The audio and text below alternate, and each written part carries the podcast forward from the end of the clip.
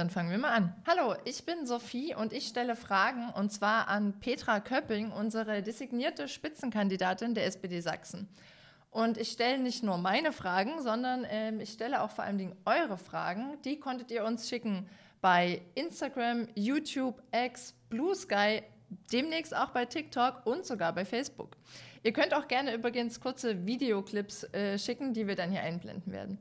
Aber erstmal genug der Vorrede, sondern hallo Petra, schön, dass du da bist. Hallo Sophie, ich freue mich. Petra, du hast einen sehr, sehr interessanten Werdegang ähm, hinter dir, weil du warst in den 90ern Bürgermeisterin in Großpösner, in den 2000ern Landrätin im Leipziger Land, danach Abgeordnete, danach Integrationsministerin in Sachsen und bist seit 2019 sächsische Sozialministerin und dann demnächst hoffentlich auch unsere Spitzenkandidatin. Ähm, ich kann mir vorstellen, also dein Terminkalender muss ganz schön voll sein. Deswegen erstmal so die Frage, wir drehen gerade um die Mittagszeit. Wo kommst denn du gerade her? Ja, ich komme gerade aus dem Landtag und hatte dort eine äh, Sitzung mit der CDU-Fraktion. Das ist so üblich, dass man in die Arbeitskreise geht, in den Fraktionen, um dort die aktuellsten Entwicklungen bzw. auch Fragen der Abgeordneten zu beantworten. Ja, danach fahre ich ins Ministerium, da werden wir die Woche abstimmen. Und heute Abend geht es ja noch nach Großenhain. Da haben wir quasi einen Vorabend zur Kabinettssitzung, wo wir uns mit Bürgerinnen und Bürgern treffen, um ins Gespräch zu kommen. Das mache ich immer sehr gerne. Das kann ich mir vorstellen. Das hast du wahrscheinlich auch in den fast, in den über 30 Jahren, die du jetzt schon Politik machst, sehr oft gemacht. Ähm, und nächstes Jahr sind ja, also 2024 Landtagswahlen, Europawahlen, aber vor allen Dingen auch Kommunalwahlen. Mhm. Ähm, du selbst, ich habe es gerade schon mal angerissen, wolltest 1994 Bürgermeisterin werden und damals habe ich gelesen, hat ein Pfarrer dich sogar gefragt, ob du das machen möchtest.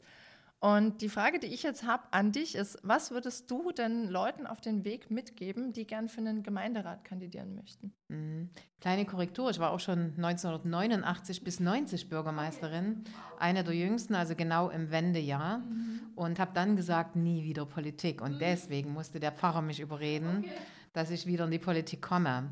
Also das mal vielleicht, damit man nichts weglässt an dieser Stelle. Aber ja, ähm, ich hatte gerade vergangene Woche mit über 70 Bürgermeistern äh, einen Kommunaldialog.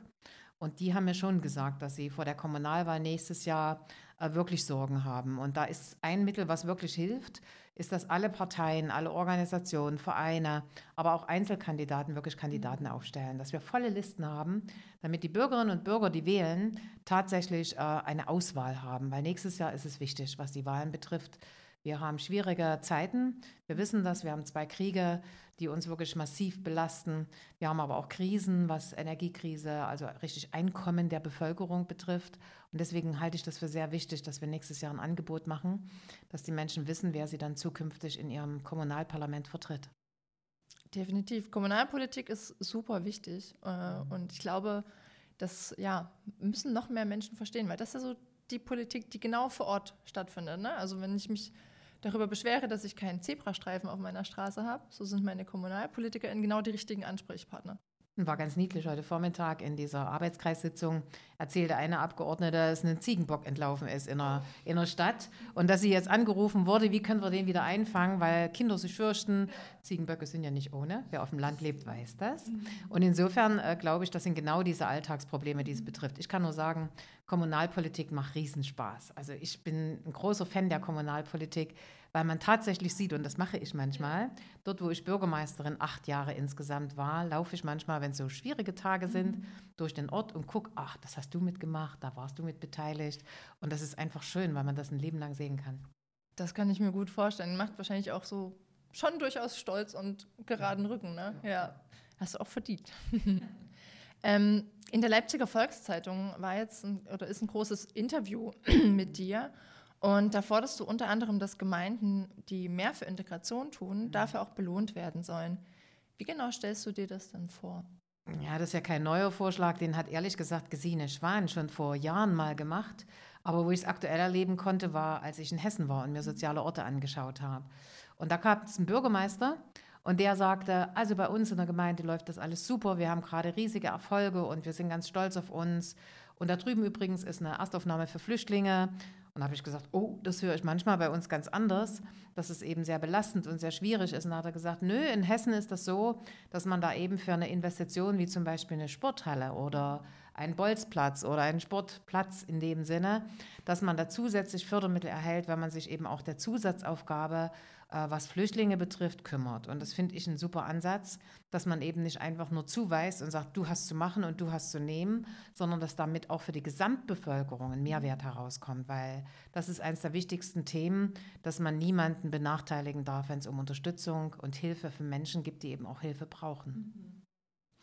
Das ähm, Thema Integration ist ja schon eins, was durchaus polarisiert. Und wir wissen, es gibt eine Person, die viele Dinge anders sieht als du. Ähm, und deswegen komme ich zu meiner nächsten Frage, nämlich sag mal, Petra, wie ist es denn eigentlich mit Michael Kretschmer in der Regierung zu arbeiten? Also ich mache es mal positiv vom Ansatz her. Ich finde sehr gut, dass er mit vielen Menschen redet. Mhm. Das war immer eine Sache, ähm, als ich damals Integrationsministerin wurde, dass da wenig geredet worden ist äh, und den Menschen zugehört wurde. Das macht er. Aber ähm, wenn man äh, hört, was die Menschen sagen, ihnen dann nach dem Mund zu reden, das ist der Unterschied. Ich glaube, dass man den Menschen wirklich sagen muss, was man auch leisten kann mhm. und Vorschläge macht, wo man sagt, dafür habe ich eine Lösung. Also ich verstehe mein Amt so, dass die Menschen mich fragen und ich ihnen sage, wie ich das Problem lösen kann. Und das vermisse ich bei ihm. Mhm. Da ist mehr so die Ansage und Schimpfen und ich weiß auch, da kriegt man den meisten Beifall je lauter ich schimpfe und je mehr die anderen, die äh, an irgendeiner Sache schuld sind, um mehr, umso mehr Beifall bekomme ich, weil Lösungen, die sind immer differenziert. Und da gibt es Menschen, die die gut finden und es gibt Menschen, die die schlecht finden. Aber ich glaube, dass das meine Verantwortung als Politikerin ist, eben auch Lösungen anzubieten. Also nicht nur Lösungen anbieten, sondern du hast ja gerade schon gesagt, was ich super an dir schätze, ist, dass du sagst, du machst. Du erzählst nicht nur, sondern du machst, du setzt um. Ich glaube, das haben wir auch auf jeden Fall in den letzten Jahren gesehen, dass du das als Ministerin Kannst, Krise kannst du auf jeden Fall. Ja, ich habe es mir ja nicht immer gewünscht, das darf man ja auch sagen, als ich nicht mehr Integrationsministerin war und Martin Dulich mich damals gefragt hat, ob ich Sozialministerin war. Da dachte ich, ach, endlich mal nicht nur Krisen. Wir wissen alle, dann kam Corona. Also irgendwie ziehe ich es ein bisschen an. Ich hoffe nicht, dass es an mir liegt. Aber äh, ja, das ist schon so ein Härtetest, den man als Politikerin durchmacht, weil nicht alles, was man festlegen muss, was man beschließen muss und was man dann noch verkünden muss, ist ja schön, auch für einen selber nicht. Mhm. Auf jeden Fall. Äh, vielen Dank auf jeden Fall bis hierhin. Ähm, ich komme jetzt zu euren Fragen da draußen, nämlich zu den Zuschauerfragen. Wir haben bei Instagram ähm, ja, euch gefragt, was ihr schon immer mal wissen wolltet. Und mit der ersten Frage von Paul gehen wir direkt auf einen anderen Kontinent. Denn Paul wollte schon immer mal von dir wissen, Donald Trump oder Joe Biden? Naja, die Antwort ist, glaube ich, für mich klar, dass es Joe Biden ist. Ähm, wobei es wirklich auch eine ganz schwierige und harte Zeit wird, weil das für uns in Europa, für die Welt eine Riesenzäsur ist, wer tatsächlich die Wahlen äh, gewinnen wird in den USA im nächsten Jahr. Und insofern kann ich nur hoffen, dass Populismus und Lügen und immer nur äh, die Menschen schlecht machen, ähm, dass das nicht zieht. Das ist wirklich sehr, sehr gefährlich. Und deswegen kann ich nur hoffen, dass Joe Biden der nächste Präsident sein wird. Mhm. Ich habe eine weitere Frage von Gerald. Ähm, der fragt nämlich Petra, hast du schon für fünf Tage Bildungszeit unterschrieben? Ja, selbstverständlich. Da war ich, glaube ich, einer der ersten mit, die unterschrieben hat, weil ich wirklich von Anfang an gesagt habe, das ist eine ganz wichtige Sache. Und das klingt immer so, als wenn das so ein Gewerkschaftsding, ich sage das bewusst so ist. Nee, das betrifft genau den Übungsleiter vor Ort. Das betrifft genau die, die wirkliche Ehrenamtsarbeit machen. Und ich kenne so viele durch meine langjährige Politikerarbeit, die einfach ihren Urlaub dafür genommen haben und äh, äh den Arbeitgeber fast noch betteln mussten, dass sie das durchführen können. Und deswegen halte ich das für Sachsen für zwingend erforderlich. Wir wissen ja auch noch, dass es nur noch zwei Bundesländer gibt, die das nicht haben. Und wir sind da quasi Schlusslicht. Und ich hoffe, dass da genug Menschen unterschreiben. Vielleicht eine Gelegenheit zu sagen, unterschreibt bitte, weil wir brauchen die Unterschrift. Wir wollen den Bildungsurlaub für, nicht für uns, sondern für euch. Genau. Für alle, die im Ehrenamt aktiv sind, unterschreibt auf jeden Fall. Ähm, Fruit Gecko hat uns direkt zwei Fragen geschickt. Ähm, die erste ist, was kann man eigentlich gegen steigende Mieten tun und gegen Wohnungsmangel, gerade in so großen Städten wie Leipzig? Als Dresdnerin kann ich sagen, auch mich interessiert diese Antwort brennend.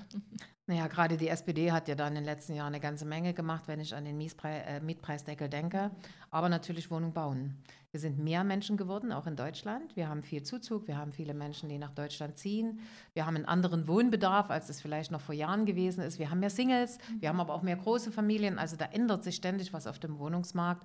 Und deswegen ist Bauen und Mietpreisdeckel zwei wichtige äh, Grundvoraussetzungen, die man braucht. Den einen haben wir geregelt und der andere, der muss jetzt geregelt werden. Wir haben ja gehört, es reicht nicht mal mehr, wenn man 400.000 Wohnungen im Jahr baut. Eigentlich müssten es sogar schon 500.000 sein.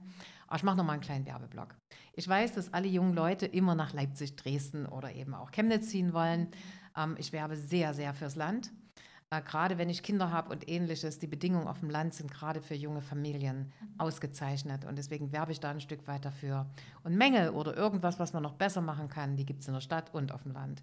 Und insofern großer Werbeblock fürs Land, weil da haben wir noch leerstehende Wohnungen. Da haben wir im Übrigen auch äh, die Möglichkeit, neu zu bauen oder ein altes Haus, ich habe zum Beispiel einen alten Bauernhof, auszubauen. Also insofern, da möchte ich einen großen Werbeblock einlegen. Das ist eine schöne Überleitung zur zweiten Frage, weil ich komme ja auch äh, ja, vom Land, da werde ich mal ein bisschen, kriege ich mal ein bisschen Schelte, weil ich komme aus einer kleinen Großstadt oder andersrum aus einer großen Kleinstadt. Ähm, aber ich bin damals unter anderem weggegangen, weil ohne Auto ging gar nichts. Also und der Bus war der Schulbus, der gefahren ist. Ansonsten ähm, ja, musste ich irgendwie schnell einen Mopedführerschein machen oder bin gelaufen oder meine Eltern mussten mich fahren. Ähm, und da passt ganz gut die zweite Frage, nämlich wie schaffen wir denn die Verkehrswende in Sachsen, gerade mit diesen größeren Städten, die wir haben, aber eben gerade auch mit so viel ländlichen Raum, den Sachsen hat? Ja, also ich glaube schon, dass wir mal bessere Zeit kannten. Mhm. Ich habe ja gesagt, ich war schon 89, 90 Bürgermeisterin, aber wir müssen auch immer ehrlich sein. Es ist Fakt, dass gerade beim Busverkehr, beim Nahverkehr ähm, teilweise, ich habe an einer Bushaltestelle gewohnt, mhm. wirklich nur eine oder zwei in dem Bus drin saßen. Also das ist auch die Realität, weil man eben die Freiheit, ich entscheide, wann ich unterwegs sein möchte, wann ich bestimmte Dinge erledigen möchte, eben auch haben möchte. Äh, der Schülerverkehr, der klappt ja ganz gut in den ländlichen Räumen, auch wenn manchmal lange Fahrzeiten dahinter stehen, das weiß ich natürlich. Aber ich glaube schon, dass es so eine flexible Lösung geben muss. Ich hatte mal so die Idee geäußert, dass man eben auch Leasing machen sollte in den kleineren Kommunen, wo man eben ein Leasingfahrzeug sich äh, ausleihen kann für Mittwoch oder Donnerstag oder Freitag, je nachdem, wann ich es brauche. Da kann ich eine ganze Menge damit organisieren. Und natürlich, gerade wie ich es, wo ich jetzt herkomme, im Muldental, erlebe, das nennt sich Muldental in Fahrt, wo eben tatsächlich Busverkehr, Zugverkehr, der Nahverkehr insgesamt gut aufeinander abgestimmt worden ist, wo es auch wieder mehr äh, Busverkehre gibt und wo ich Rufbusse habe. Mhm. Naja, und die Zukunft liegt natürlich auch im autonomen Fahren. Auch da gibt es sicher Möglichkeiten für die ländlichen Regionen, dass das wirklich ein Vorteil wird. Aber das ist wirklich auch nur einer der wenigen Nachteile, die ich im ländlichen Raum habe, wenn ich dort lebe. das stimmt. Also, wobei, ich könnte auch noch, also ich glaube, man kann auch noch ganz viel machen, um so selbstbestimmt Orte gestalten, aber auch da wird viel getan. Du hast ja auch vorhin die sozialen Orte angesprochen und mhm. ich glaube so, also gerade als junger Mensch, ich hätte richtig gern viel Freiräume gehabt zum Gestalten. Wir hatten irgendwann einen Skatepark. Ich konnte nicht skaten, deswegen war das. Ja, wie wäre es, wenn man das selber anfasst? Gerade die sozialen Orte, die du mhm. angesprochen mhm. hast, die tun das nämlich. Ich war mhm. neulich in einem Beispiel, äh, wo ein alter Gasthof durch junge Frauen, die da hingezogen sind mit ihren Familien, neu wiederbelebt worden ist. Die haben regionale Produkte angeboten, die haben eine kleine Tauschbörse gemacht, die machen dort gesellschaftliche Veranstaltungen. Das ist gar kein Verein. Das ist einfach, dass man sich nur trifft. Und deswegen glaube ich, dass gerade im ländlichen Raum die Gestaltung solcher Lehrräume durch junge Leute massiv besser ist, als wenn ich in einer großen Stadt wohne, wo alles schon belegt ist und wo ich mir einfach nur aussuche, ob ich ins Skaterpark gehe oder ob ich dahin gehe. Hier kann ich selber festlegen, was ich machen will und das finde ich so charmant jeden Fall. Ich war mal in so einem Verein, wir haben eine kleine Kneipe mit Konzerten mhm. quasi auf, also nicht Kneipe, sondern ne, wir hatten Getränke, wir hatten Konzerte und es ging äh, lange gut, bis leider irgendwann das Gebäude abgerissen wurde. Mhm. Aber genau, ich glaube auf jeden Fall vor Ort machen, da sind wir wieder beim ne, Machen statt Reden oder Machen statt Meckern. Ähm, das ist auf jeden Fall auch gern ihr alle, die im ländlichen Raum wohnt, dazu aufgerufen, was zu machen. Absolut, da geht viel. Definitiv. Ähm, ich habe noch eine Frage und zwar haben wir festgestellt, auf Instagram sind viele Menschen auch einfach sehr nett unterwegs, denn mehrere wollten einfach mal wissen, sag mal Petra, wie geht's dir denn? ähm, mir geht's gut. Äh, ich bin sehr gerne Politikerin, sonst sollte man so einen Beruf auch nicht machen, sage ich auch ganz deutlich. Und ich setze mich gerne auseinander mit Menschen. Äh, was nicht geht, ist, wenn Menschen einen anbrüllen oder wenn man irgendwo Five-Konzerte hat, die erlebe ich ja auch hin und wieder mal das, da kann man nicht reden, da ist die Basis einfach nicht da. Aber ansonsten setze ich mich sehr, sehr gerne ähm, auseinander, diskutiere mit Menschen, nehme auch ihre Argumente auf. Das ist nicht immer, dass ich nur Recht haben will, sondern dass ich sehr viel in diesen, diesen Diskussionen auch lerne von den Menschen, was sie wirklich bewegt. Und das ist immer ganz, ganz äh, merkwürdig. Am Anfang kommt ein Problem, was sie nennen. das ist ja alles Mist mit euren Bussen im ländlichen Raum. Und dann rede ich mit denen fünf Minuten und plötzlich kommt das eigentliche Problem, was dahinter steht. Dass man alleine ist, dass man keine Verwandten hat, die da wohnen, dass man gerne eine kleine Familie hätte, die es nicht gibt. Also viele persönliche Dinge, wo man unzufrieden mit seinem eigenen Leben ist. Und ich höre da sehr gerne zu. Und manchmal hilft es auch, wenn man sagt, Mensch, da gibt es doch das und das, vielleicht geht man da mal hin. Da kann man plötzlich Menschen treffen, zum Beispiel wieder bei sozialen Orten äh, um äh, zu gucken, wer passt denn zu mir und zu wem passe ich denn. Und das sind so Dinge, äh, die mache ich wirklich sehr, sehr gerne. Das ist sehr schön zu hören. Vielen Dank.